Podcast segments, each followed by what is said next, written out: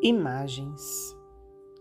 Assunto já esmerilhado por muitos pensadores. A força das imagens. Entretanto, é justo simplificá-lo para nosso próprio benefício. É sabido que o pensamento é vida e, sendo vida, é corrente de energias criadoras, gerando formas e realizações.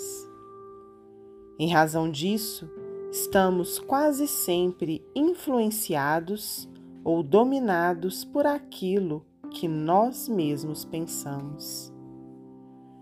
Habitualmente, na Terra, vemos um companheiro despendendo fortunas em determinados empreendimentos e, às vezes, julgamo-lo muito rico e sovina em se tratando de beneficência. Verificada a realidade, em muitos episódios, ele não passa de um homem corajoso interessado em criar emprego para os outros empenhado em erguer vasta colmeia de trabalho em auxílio aos semelhantes, à base de financiamentos e empréstimos que lhe custam enormes sacrifícios.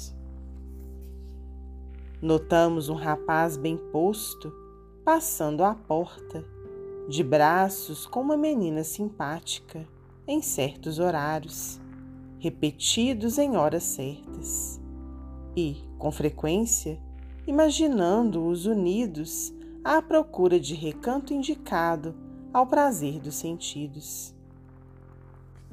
Chegando, porém, à verdade, informamo-nos de que são eles uma jovem abnegada conduzindo o irmão, quase cego pelo tratamento. Isso, no mundo, é o que geralmente ocorre na maioria das ocasiões, pensamos que os outros pensam de nós aquilo que pensamos deles.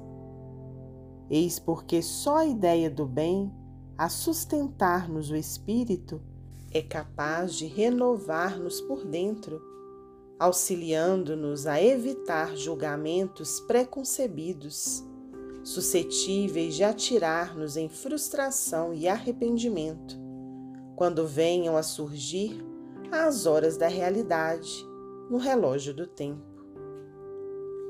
À vista do que expomos, tenhamos a coragem precisa de instalar a supremacia do bem no campo de nossas tendências e opiniões, porquanto, unicamente pelo trabalho do bem, atingiremos a paz de quem se vê constantemente desejando a felicidade, sem mentalizar o mal para ninguém.